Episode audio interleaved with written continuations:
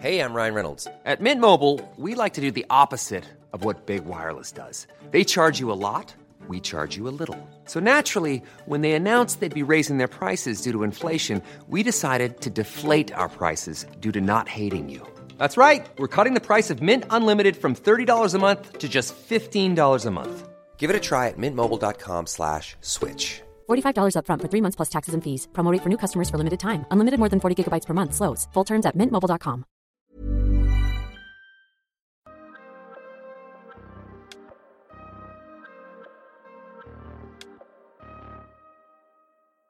Bienvenue dans le PEX Podcast, le podcast du partage d'expérience en prévention des risques. Je suis Alexandre Zèbre, ingénieur sécurité et créateur du site web safetyvigilante.com. Sur ce site web, vous retrouvez tous les épisodes du podcast bien sûr, mais aussi des vidéos et des articles pour booster votre culture sécurité. Vous pouvez aussi me suivre sur LinkedIn, Instagram et Twitter. Ce podcast existe pour tous les acteurs de la prévention qui veulent progresser en sécurité au travail et apprendre de l'expérience passionnante de mes invités.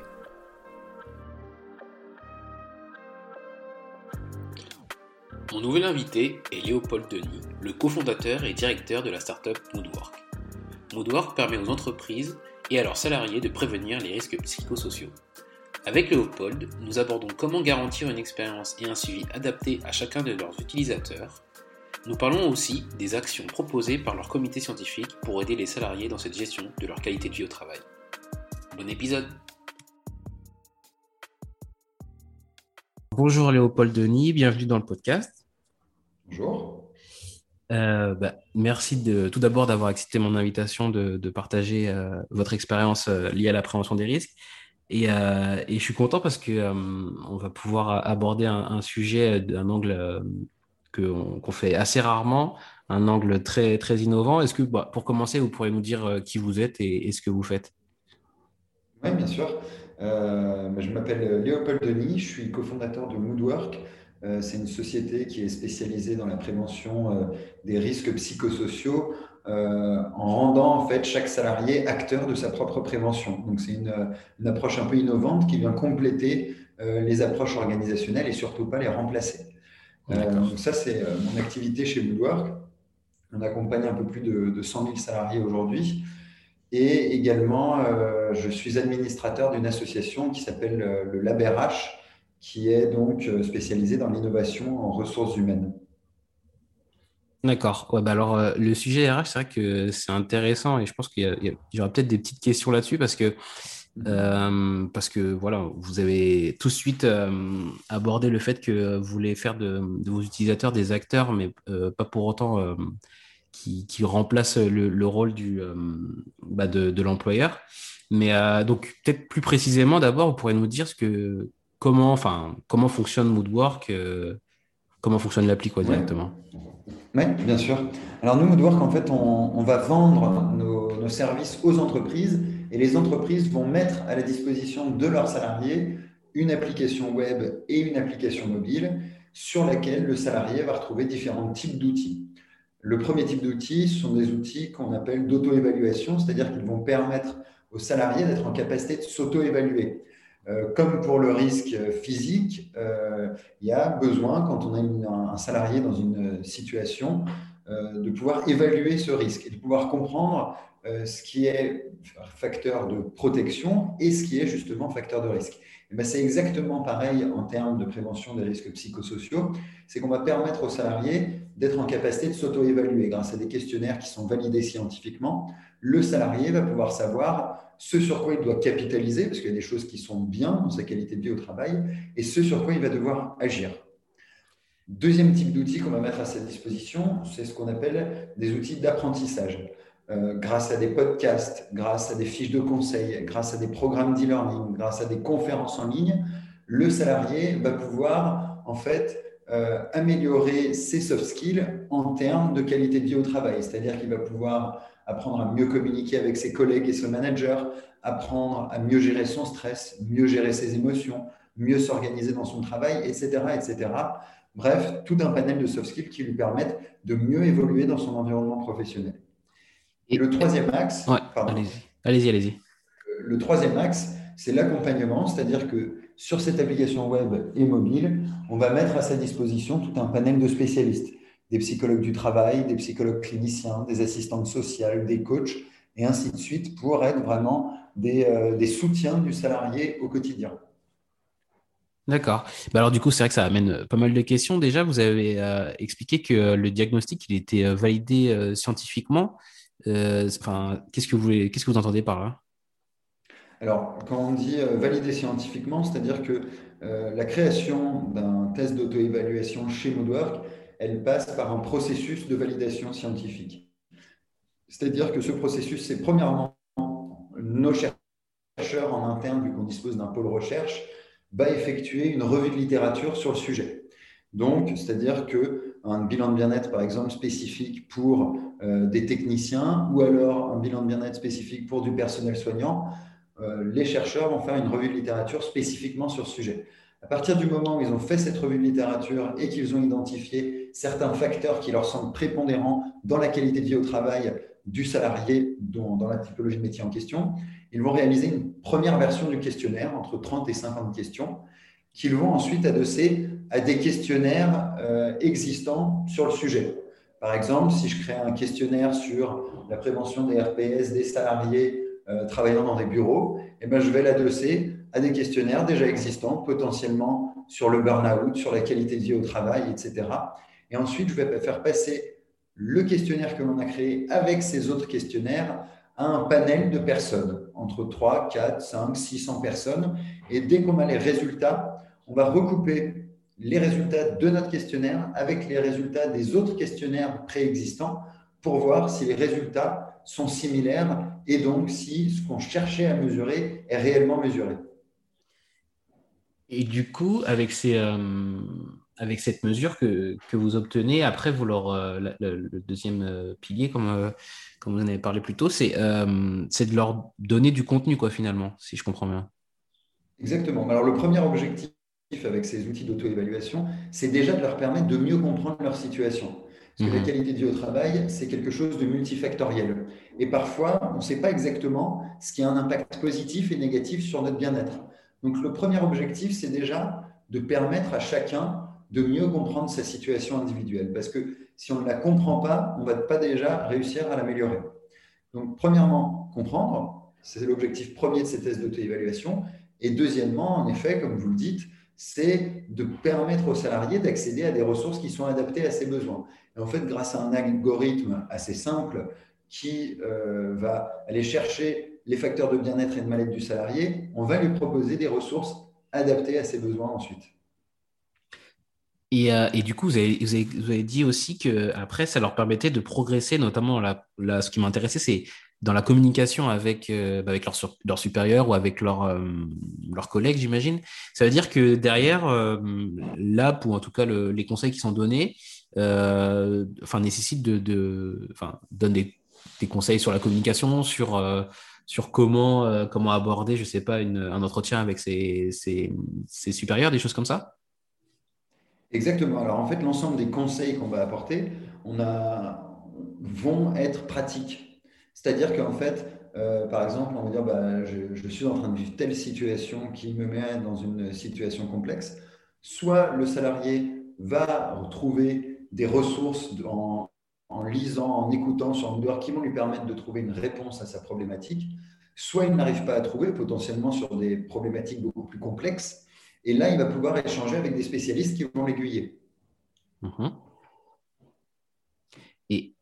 Et, ces spécialistes, du coup, ils vont organiser un, suivi euh, un peu comme une thérapie finalement. Si je... Exactement. Alors nous, l'idée, c'est que c'est vraiment en fonction des problèmes que vont rencontrer nos spécialistes, ils vont décider eux-mêmes si oui ou non il y a un suivi sur le long terme, s'il y avait juste besoin d'un échange, etc. Nous, au niveau des échanges avec les spécialistes, on a un premier niveau qui est, on va dire, très simple d'accès, qui est un live chat. C'est-à-dire tous les jours entre 9h et 18h, si vous avez une question, si vous venez de faire un outil d'auto-évaluation et que ça a suscité des questionnements chez vous, si vous êtes en train de lire des contenus sur la qualité de vie au travail et que vous avez envie d'aller plus loin, vous avez un live chat et des psychologues de chez nous vont répondre dans les 30 secondes.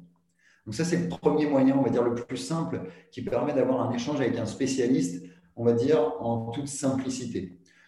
Ensuite, si vous souhaitez aller plus loin, vous avez accès à un calendrier et vous allez choisir le spécialiste avec qui vous souhaitez échanger, un créneau d'échange et vous allez avoir votre échange donc de prévu. Euh, ensuite, c'est vraiment à la main de nos spécialistes de décider si oui ou non il faut aller plus loin dans l'accompagnement, si oui ou non on peut faire cet accompagnement à distance également. D'accord. Ça répond un peu à une partie de ma, question suivante. C'est de, moi, je m'interrogeais de comment euh, un questionnaire finalement il permettait de personnaliser, euh, personnaliser un accompagnement, mais en fait, c'est finalement le, praticien qui derrière sera en capacité de dire, euh, ben voilà comment, enfin, si on peut aider la personne et comment on peut l'aider alors. Exactement. Alors en fait, je vais peut-être résumer la chose de façon un petit peu trop simpliste, mais dans votre qualité de vie au travail, il y a des choses euh, que vous allez rencontrer dans votre vie professionnelle qui sont récurrentes. C'est-à-dire mhm. que vous, comme votre voisin, allez les vivre. Et ça, c'est ce qui a fait l'objet du, plus grand nombre d'études, de recherches, de travaux sur le développement personnel. Parce que beaucoup de gens rencontrent ces problématiques, beaucoup de gens les étudient. Et donc là, on va pouvoir créer des contenus qui sont, on va dire, génériques. Ensuite, vous avez des, des problématiques qui sont beaucoup plus complexes que vous allez rencontrer dans votre vie professionnelle parce qu'elles vont euh, faire intervenir différentes choses, euh, des situations personnelles, des situations professionnelles, etc. Et là, en fait, un contenu générique va être insuffisant. Et donc là, il va falloir vous faire accompagner par quelqu'un. Ou alors parce que vous avez une situation qui est, on va dire, une situation de mal-être avancé. Et donc, pour vraiment comprendre et prendre en charge cette situation, il va falloir avoir un spécialiste en face.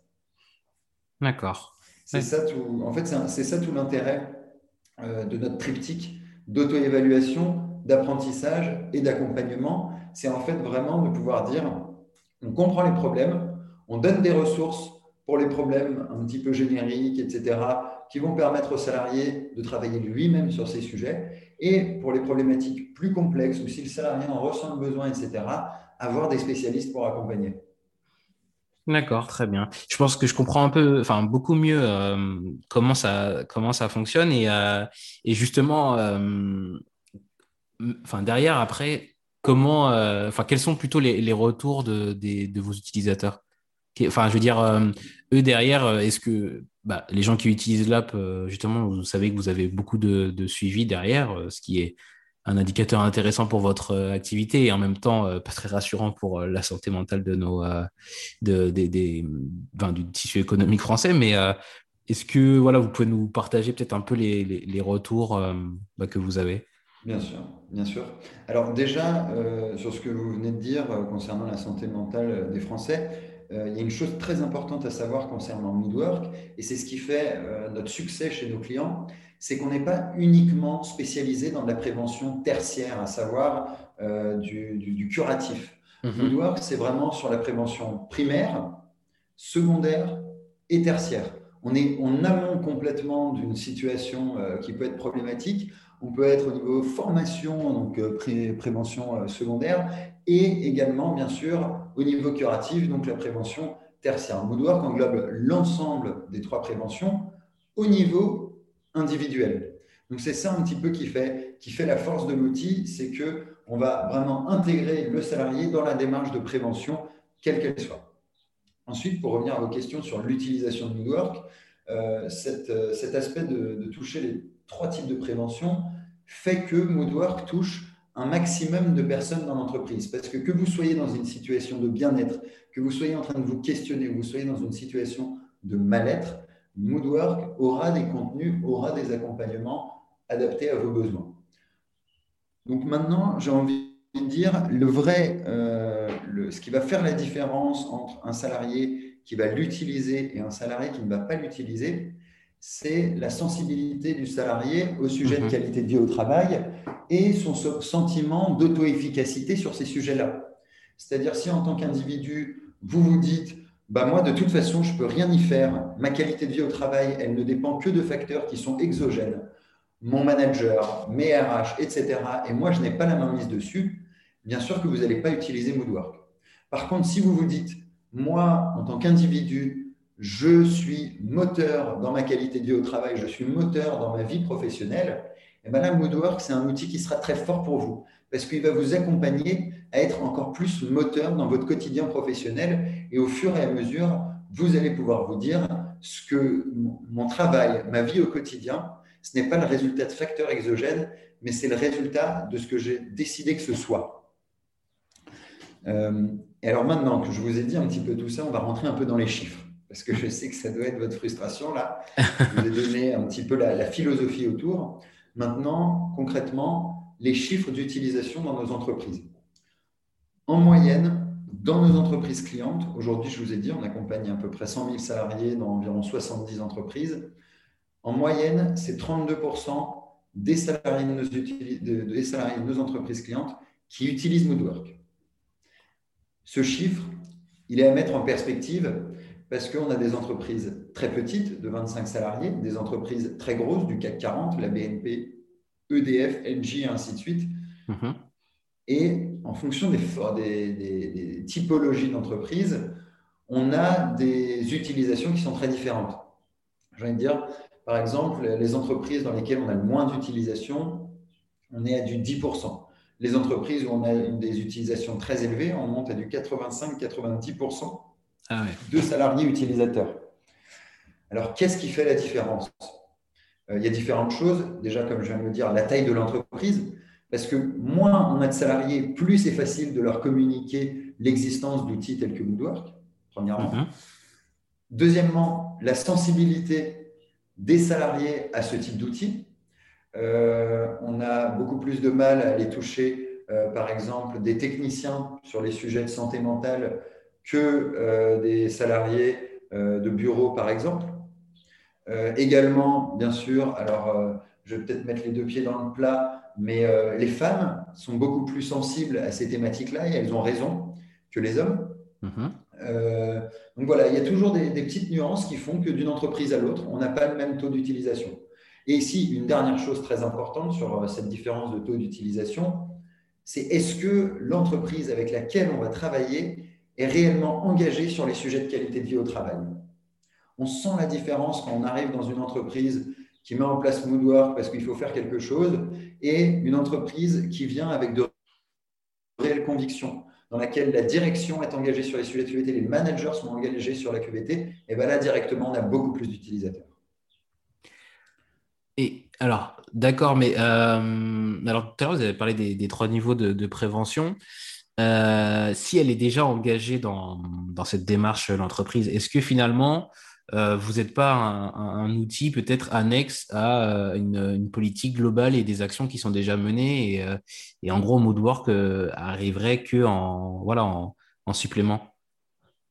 Alors en fait, quand on parle de prévention primaire, secondaire et tertiaire, on peut la diviser entre ce que l'entreprise met au niveau organisationnel en place pour la prévention primaire, secondaire, tertiaire, et c'est que l'individu lui-même met en place pour sa propre prévention primaire, secondaire, tertiaire. Et en fait, ces deux types de prévention, la prévention, on va dire, organisationnelle et la prévention individuelle, elles viennent se compléter. Parce que toutes les théories qui ont été écrites sur les sujets de la qualité de vie au travail montrent qu'il existe des facteurs de qualité de vie au travail organisationnels et des facteurs individuels. Donc, si on veut, en tant qu'entreprise, adresser l'ensemble de ces facteurs, il faut permettre à son organisation d'agir sur la prévention primaire, secondaire, tertiaire, et à chacun des membres de cette entreprise d'agir sur la prévention primaire, secondaire, tertiaire. Donc j'ai envie de dire, peu importe ce que l'entreprise met en place au niveau organisationnel, mhm. il faut qu'elle complète ça avec des actions euh, pour permettre à chaque individu d'être acteur de cette prévention également. D'accord, bah, c'est intéressant. Et j'avais juste une dernière question sur l'utilisation de, de, l'app. Du coup, vous, ce que vous préconiseriez, ce serait en gros, euh, est-ce qu'il, euh, y a une présentation de, de, de, bah, la démarche, est-ce qu'il faut euh, que tout le monde se réunisse dans, sa, dans une même salle et, fasse son questionnaire ou, plutôt au contraire, vous laissez du temps, un temps libre aux personnes pour faire leur questionnaire et puis après une certaine, enfin, après une certaine période, eh bien, euh, vous, vous, capitalisez les, les, données? Alors, nous, l'idée, c'est que Moodwork, c'est vraiment une démarche de long terme. Mhm. C'est-à-dire que nous, dans nos entreprises, on a des entreprises, ça fait quatre ans qu'on les accompagne euh, et elles re-signent pour quatre années en plus parce que c'est une démarche de long terme. Et euh, l'objectif, c'est pas du tout de mettre les gens dans une salle et de les forcer à faire quelque chose sur ce sujet.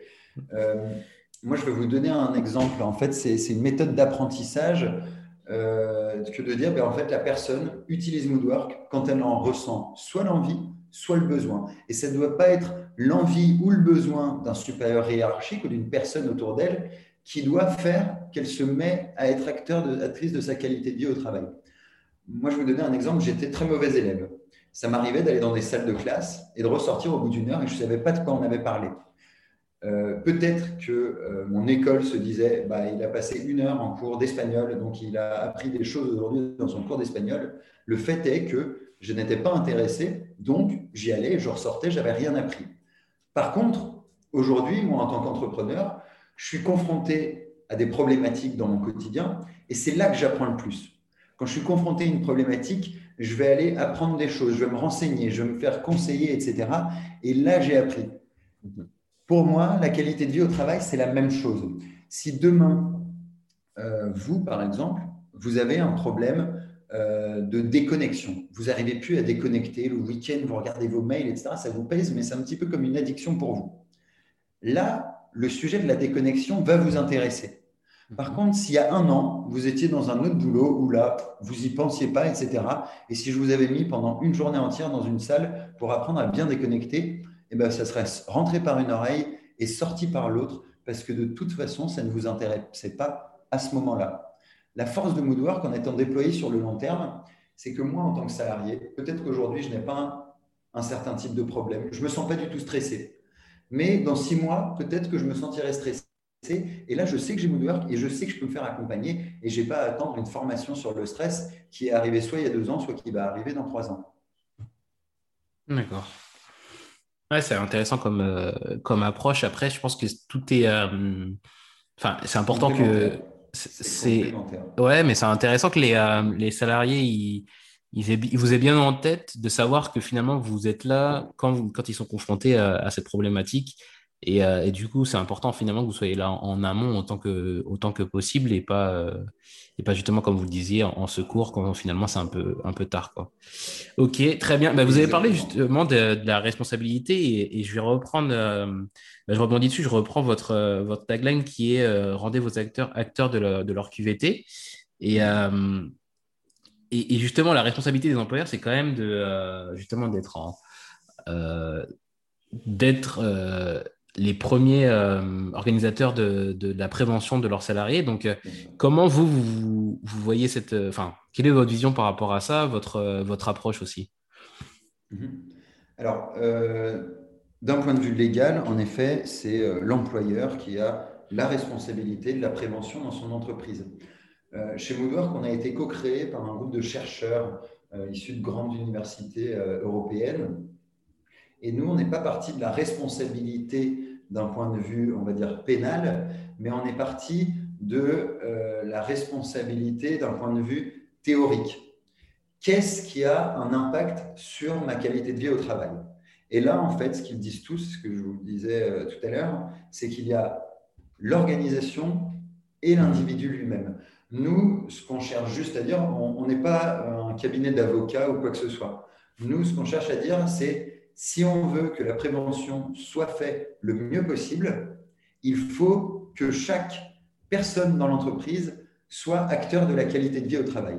Et quand je dis chaque personne, c'est chaque salarié à son niveau, chaque manager pour lui-même, parce que ça c'est très important, et pour son équipe, et chaque dirigeant pour lui-même et pour son entreprise.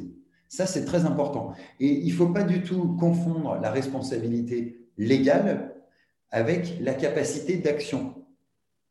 La, responsabilité légale, c'est de dire, bah, on a une personne dans l'entreprise dont la prévention des risques, euh, aussi large qu'elle puisse être, euh, c'est sa responsabilité. Et ensuite, on a la réalité du terrain, qui est de dire, chaque personne a son rôle à jouer dans l'entreprise pour faire en sorte que ce soit un lieu de sécurité physique et mentale. D'accord. D'accord. Je vois, je, vois, je vois plus clair, même si je pense que vous l'avez exprimé dans votre, dans votre vision de, de, la prévention. Et c'est intéressant de, de, le voir comme ça parce que il y a effectivement, en fait, on a, on a chacun nos, nos, champs d'action, justement, euh, que ce soit les, les, salariés, les préventeurs et les, mmh. les, et les, euh, et les employeurs. Et, euh, et c'est peut-être pas suffisamment. Enfin, tout le monde n'en a pas forcément conscience, en fait. C'est ça que, que, je, que je retiens beaucoup là-dessus. C'est que il faut prendre conscience de ce qu'on peut faire et ce qu'on peut pas faire, justement, pour pouvoir être efficace aussi, je pense, dans cette, dans cette prévention-là. Exactement. Et c'est pour ça qu'il y a besoin de Exactement, je suis complètement d'accord euh, avec vous. Et c'est pour ça qu'il y a besoin d'un besoin dans les entreprises d'acculturation générale au sujet de prévention, pour que tout le monde comprenne euh, ce que ça veut dire, que tout le monde comprenne son rôle à jouer, et surtout que tout le monde puisse se mettre à agir vers un but commun. Ouais, tout à fait, mais c'est euh, une sacrée, euh, sacrée mission, on, peut dire. Et justement, ça introduit ma, ma question suivante. il y a énormément de choses qui se font en ce moment sur la santé mentale. Euh, je vois euh, par exemple les applications comme Headspace qui, qui prennent des, euh, des, des, célébrités, le Prince Harry qui est, qui est devenu un, un, ambassadeur de la santé mentale aussi, je crois qu'il est aux États-Unis en ce moment. Et, et, et, en gros, il y a pas mal de choses qui, qui se passent. Mais, mais pour autant, moi j'ai toujours la naïveté de croire que tout ce qui est lié au mental n'est pas forcément un domaine comme les autres.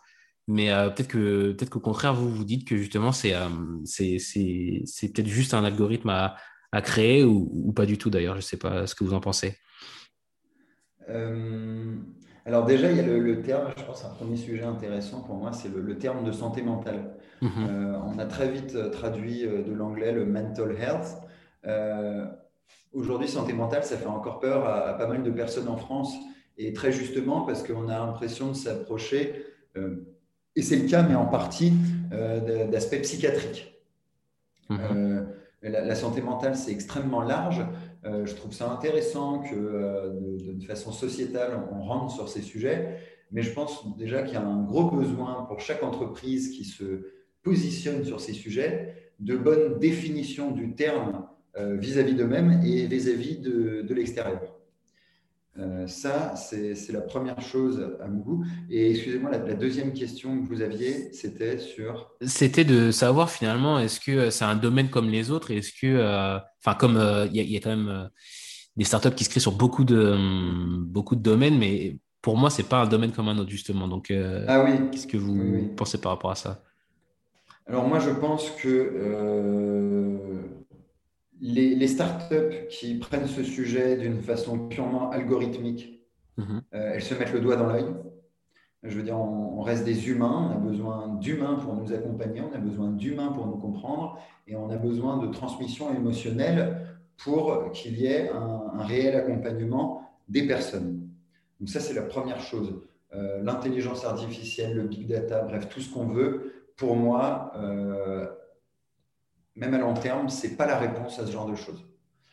Deuxièmement, euh, rendre les sujets de santé mentale euh, très, on va dire, euh, ludiques, positifs, etc., je pense également qu'il y a un risque. Il faut prendre le sujet pour ce qu'il est, quelque mhm. chose qui peut être positif, mais quelque chose qui peut être extrêmement négatif également.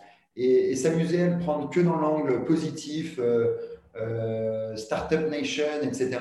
Je pense que c'est un énorme risque pour les personnes qui sont justement dans des, euh, dans des situations euh, dangereuses et à risque, qu'elles ne se reconnaissent pas dans ce type d'accompagnement. Et, ce type d'accompagnement, pour moi, et c'est ce qu'on essaye de faire au quotidien chez Woodwork, c'est d'accompagner tout le monde, comme je le disais, prévention primaire, secondaire, tertiaire. Quand on se met à faire de la santé mentale en étant uniquement dans le monde des bisounours ultra positifs, etc. Et ben moi, ce qui me fait un petit peu peur, et c'est un, sentiment qui est partagé par euh, pas mal de chercheurs et de, euh, et de psychologues avec qui je travaille, c'est que les personnes qui sont réellement à risque, elles ne voient pas la réponse à leurs problèmes instinctivement dans cet aspect beaucoup trop, euh, on va dire, positivité, etc. Mmh D'accord.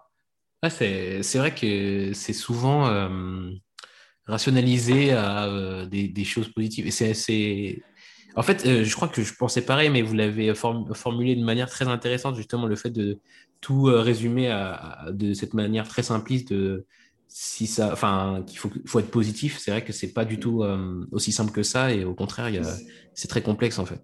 Mais je, rejoins pas mal de. Je me souviens plus qui a écrit les, les derniers bouquins sur euh, l'injonction au bonheur. Mhm. Et, c'est extrêmement dangereux d'être dans une société qui veut absolument tout voir d'un œil positif. Parce que la, vie, tout n'est pas positif. Et si on s'oblige à voir que d'un œil positif, c'est la porte ouverte au déni, à ne pas voir ce qui est dangereux, ne pas voir ce qui est négatif, etc. Ce qu'il faut, c'est avoir l'œil le plus objectif possible, tout en prenant en compte les subjectivités individuelles, mais l'œil le plus objectif sur toutes les situations qu'on rencontre et ne pas vouloir. Euh, euh, vous voyez, il y a une citation que j'aime beaucoup, c'est euh, L'enfer est pavé de bonnes intentions. Mhm. si on veut tout appeler, tout, tout, tout, rendre rose, etc., et eh ben c'est pour moi extrêmement dangereux parce qu'on oublie de voir ce qui va mal et il faut gérer ce qui va mal dans les entreprises. Mais c'est. Euh, enfin, moi, j'ai l'impression que justement, vous êtes euh, assez passionné par, euh, par le domaine. Et je me suis demandé finalement, en, préparant cette interview, qu'est-ce qui, qu'est-ce qui fait que vous êtes tombé dans, dans, ce, bah voilà, dans, dans le domaine de la qualité du travail et de, et, de la prévention du, du RPS Parce que pour quelqu'un qui, qui, qui, crée une entreprise, je pense que c'est peut-être pas forcément euh, le domaine euh, qui va peut-être le plus euh, le, plus être évident. Qu'est-ce qui fait que vous êtes tombé dedans et que justement vous y avez trouvé bah, autant de autant d'intérêt? Les grands hasards de la vie. Alors moi, j'ai pas du tout un parcours sur ces thématiques-là. j'ai fait une école de commerce, l'EM Lyon, que je n'ai pas terminée, justement parce que j'ai commencé à, créer cette société j'ai été extrêmement intéressé par ces sujets. J'ai échangé avec euh, pas mal de chercheurs, etc. Et en fait, vraiment, de, fil en aiguille, j'en suis arrivé là, euh, à échanger au quotidien avec des personnes extrêmement intéressantes, euh, des RH, des psys, des chercheurs, etc. Et j'ai envie de dire, je suis un petit peu un, autodidacte de la qualité de vie au travail, dans le sens où tout ce que je vous dis, tout ce que j'ai pu exprimer aujourd'hui, euh, je le tire d'un mix de, de, théorie avec tous les, chercheurs avec qui on travaille chez Woodwork et de pratique, euh, tous nos clients, tous les RH avec qui j'échange au quotidien. Donc euh, voilà. D'accord, ben, c'est intéressant et je trouve ça, enfin, je trouve ça ouais, vraiment intéressant d'être tombé dedans et finalement avoir trouvé, trouvé sa voie, si je puis dire. Euh, sans, euh, sans avoir un parcours tout tracé parce que euh, parce c'est peut-être là où justement on, pave justement son, son chemin non, plus, de manière plus cohérente, je pense. Et, et, alors ça, c'est ce qui vous a fait y rester, mais est-ce que vous pourriez nous partager justement ce qui peut-être vous a donné envie de, de tout lâcher, de tout abandonner? Alors en fait, moi, comme j'ai dit tout à l'heure, je n'étais pas un très bon élève, pas un élève très assidu. Par contre, j'ai toujours eu euh, beaucoup de, projets entrepreneuriaux en tête. Mhm. Euh, j'ai 28 ans et Woodwork, c'est euh, ma troisième ou quatrième société. bon, ça veut dire qu'il y en a pas mal qui n'ont pas marché, c'est comme ça. mais j'ai toujours aimé avoir, avoir des projets. Donc, en fait, c'est pourquoi est-ce que Moodwork, c'est le projet qui a fonctionné? Parce que je crois qu'on a été très vite extrêmement bien entouré et je crois que c'est très stimulant quand on a 23, euh, 24 ans d'être entouré par des chercheurs et des grands chefs d'entreprise français, euh, d'entreprise française, pardon. Euh, et, je pense que c'est ça qui m'a beaucoup motivé à, lâcher la fin de mes études et à me mettre à, fond sur ce projet avec mon, meilleur ami qui est le président de la, société. Voilà, on s'est on s'est entraîné l'un l'autre dans ce projet et puis voilà, quatre ans plus tard, on a aujourd'hui euh, une équipe de 30 personnes. Ouais. Mais euh, alors, du coup, juste pour revenir, et, euh, enfin, est-ce que vous avez peut-être des difficultés dans cette construction du coup, de, ces 4 ans de quatre ans d'entreprise que vous pourriez nous partager? Des difficultés Oui, je crois qu'on en a eu beaucoup des difficultés, mais je crois qu'on on les oublie avec le temps. je me souviens que des bons moments. mais si, je me souviens très bien de, difficultés. On a eu quelques fois un petit peu de, mal à payer les salaires. On a une solution Moodwork qui est ultra complète, ultra complexe, et donc qui a nécessité beaucoup d'investissement financier et d'investissement humain également. Et euh, comme tout projet avec beaucoup de recherche et développement, le retour sur investissement, il ne se fait pas euh, instantanément. Donc, on a eu des périodes où on a dû serrer la ceinture, on a eu des périodes un petit peu compliquées, euh, mais aujourd'hui, on a, fait notre place dans, dans le secteur et, on n'a plus du tout ce, type de problématique. Là, on se dirige vraiment vers des années à venir qui vont être vraiment des grosses phases de développement sur Woodwork avec euh, la, création d'un laboratoire de recherche. Notre objectif, c'est en, 2022, mi-2022, d'ici un an, d'avoir euh, plus de 10 chercheurs en interne. Euh, on a pour objectif également de se développer en Europe. Donc, vous voyez, je crois que dans la vie d'entrepreneur, on est extrêmement tourné vers le futur. Mm-hmm. Et, les problèmes du passé, on les oublie au fur et à mesure. Ok, bah très bien. Merci d'avoir euh, d'avoir partagé euh, partagé ces difficultés là. Euh, on va passer à une partie plus liée aux, ressources.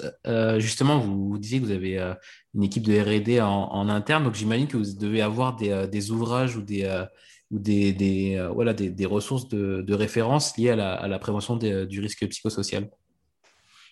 Oui, exactement. Alors, ouais, vu qu'on travaille avec pas mal de chercheurs aussi, ça fait vraiment partie de notre ADN. Euh, et on publie assez fréquemment euh, des études, des livres blancs et des enquêtes. Alors, euh, ça, c'est une petite déformation. On catégorise très bien ce qu'on fait. donc, il suffit d'aller sur notre site internet et d'aller dans nos ressources et vous allez retrouver là un onglet qui s'appelle Nos études. on a écrit pas mal de choses. si vous voulez, je vous en cite quelques-unes. On a écrit deux études. La première qu'on a publiée il y a environ deux ans, qui s'appelle Pourquoi les salariés sont-ils tentés de nier le burn-out? Euh, Parce qu'en en fait, on, avait constaté, euh, euh, grâce à un questionnaire sur l'épuisement professionnel, qu'il y avait un gros phénomène de déni face à l'épuisement professionnel. Et donc, on a voulu comprendre pourquoi, d'où venait ce déni d'épuisement professionnel. Et cette étude, elle y répond. ensuite, on a écrit avec l'EM Lyon et le LabRH une étude qui s'appelle Au-delà du collectif, l'individu au cœur de la qualité de vie au travail. Notre objectif, c'était de comprendre par quel mécanisme chaque salarié est moteur dans sa qualité de vie au travail. Donc, on a exploré différentes pistes, notamment le sentiment d'auto-efficacité.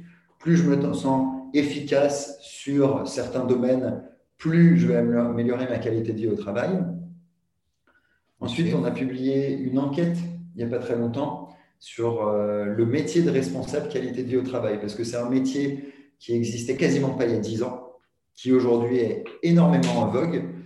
Et on trouvait ça intéressant de faire un petit peu le point sur ce métier, euh, quelles sont euh, les missions, quels sont les freins et quelles sont les perspectives liées à, ce métier. Et ah, on publie. et alors, ouais, non, mais ça, je, je mettrai en, en, en description pardon, de l'épisode. Et, euh, et bah, la dernière que vous avez citée, là, votre, euh, votre étude, c'est vrai que euh, on se rend rarement compte du fait que voilà, responsable QVT, en fait, c'est très jeune finalement dans, dans la vie de, de, nos entreprises.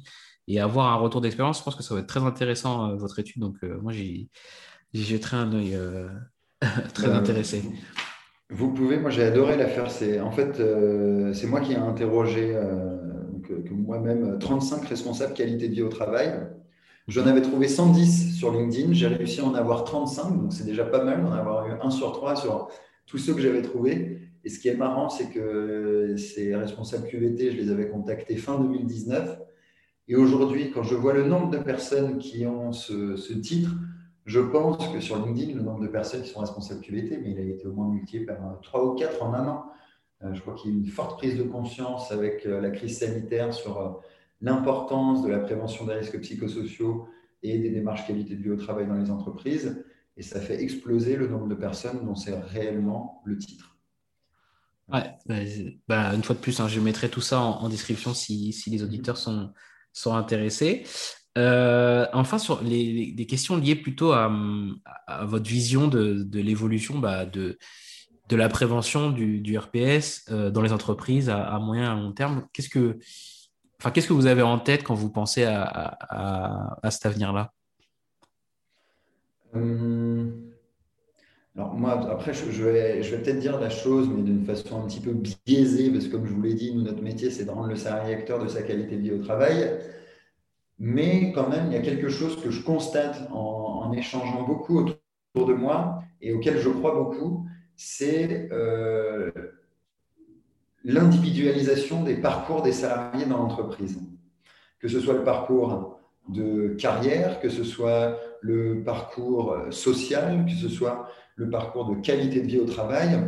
J'ai pu échanger il n'y a pas longtemps avec une ancienne responsable QVT dont le titre a été renommé en expérience collaborateur.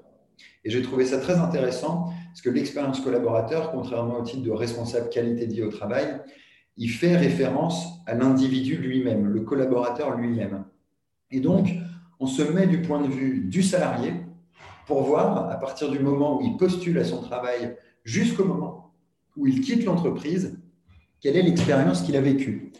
Et, moi, je suis intimement persuadé que dans une société où on va être de plus en plus en télétravail, où il y a de plus en plus de freelance, etc., l'entreprise ne va plus être un, moyen de rassemblement, plus autant qu'auparavant, mais va tendre vers un, un soutien pour l'individu. Parce que le salarié va être éclaté géographiquement, parce que le salarié euh, on va prendre en compte sa situation individuelle dans son parcours du quotidien, on va mettre euh, ses horaires euh, en fonction de sa vie privée, etc. Mhm. Je pense de plus en plus que la vie du salarié va être individualisée et non plus commune entre tous les salariés d'une entreprise. Ah ouais, alors c'est très original comme, comme vision, c'est clair. Alors c'est une vision pour moi qui est une vision à long terme, 5, 10, 20 ans mais euh, c'est quelque chose que, aujourd'hui j'arrive à peu près à, vérifier au quotidien. C'est-à-dire qu'on voit des entreprises, déjà la mise en place du télétravail, c'est le reflet de ça. On s'adapte aux besoins du salarié. Le salarié vient euh, dans beaucoup d'entreprises les jours qui l'arrangent.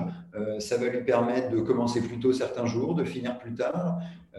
le salarié va euh, avoir accès à des outils pour le rendre plus efficace grâce à ce télétravail hybride, etc. Donc en fait, euh, le salarié est de plus en plus, on va dire, un, chef de projet. Mhm. D'accord. Ah, c'est intéressant cette réflexion. C'est vrai que je ne l'avais jamais entendu, mais euh, ça donne à, réfléchir justement. Et j'ai envie de dire, ça, ça, va de pair, à mon goût, avec, d'un point de vue pas du tout péjoratif pour cette fois-ci, mais ce qu'on appelle toujours l'individualisme, le développement de l'individualisme. Mhm. Entre, en dehors du fait que l'individualisme avait été vu d'une façon très péjorative dans la société, parce que c'est penser à soi avant de penser aux autres, euh, le phénomène d'individualisme, c'est aussi l'individualisation. C'est-à-dire qu'on s'adresse à une personne et pas à un groupe de personnes. Et donc, on s'adapte euh, aux problèmes et au quotidien de l'individu avant de s'adapter de façon globale à tout le monde. Ok. Très bien. Et, bien alors, Léopold, je vais terminer par une, euh, euh, la dernière question que je pose à tous mes invités. Euh, quel conseil vous auriez justement pour le jeune Léopold qui, allait bah, créer sa boîte pendant ses études il, y a, il y a 4 ans?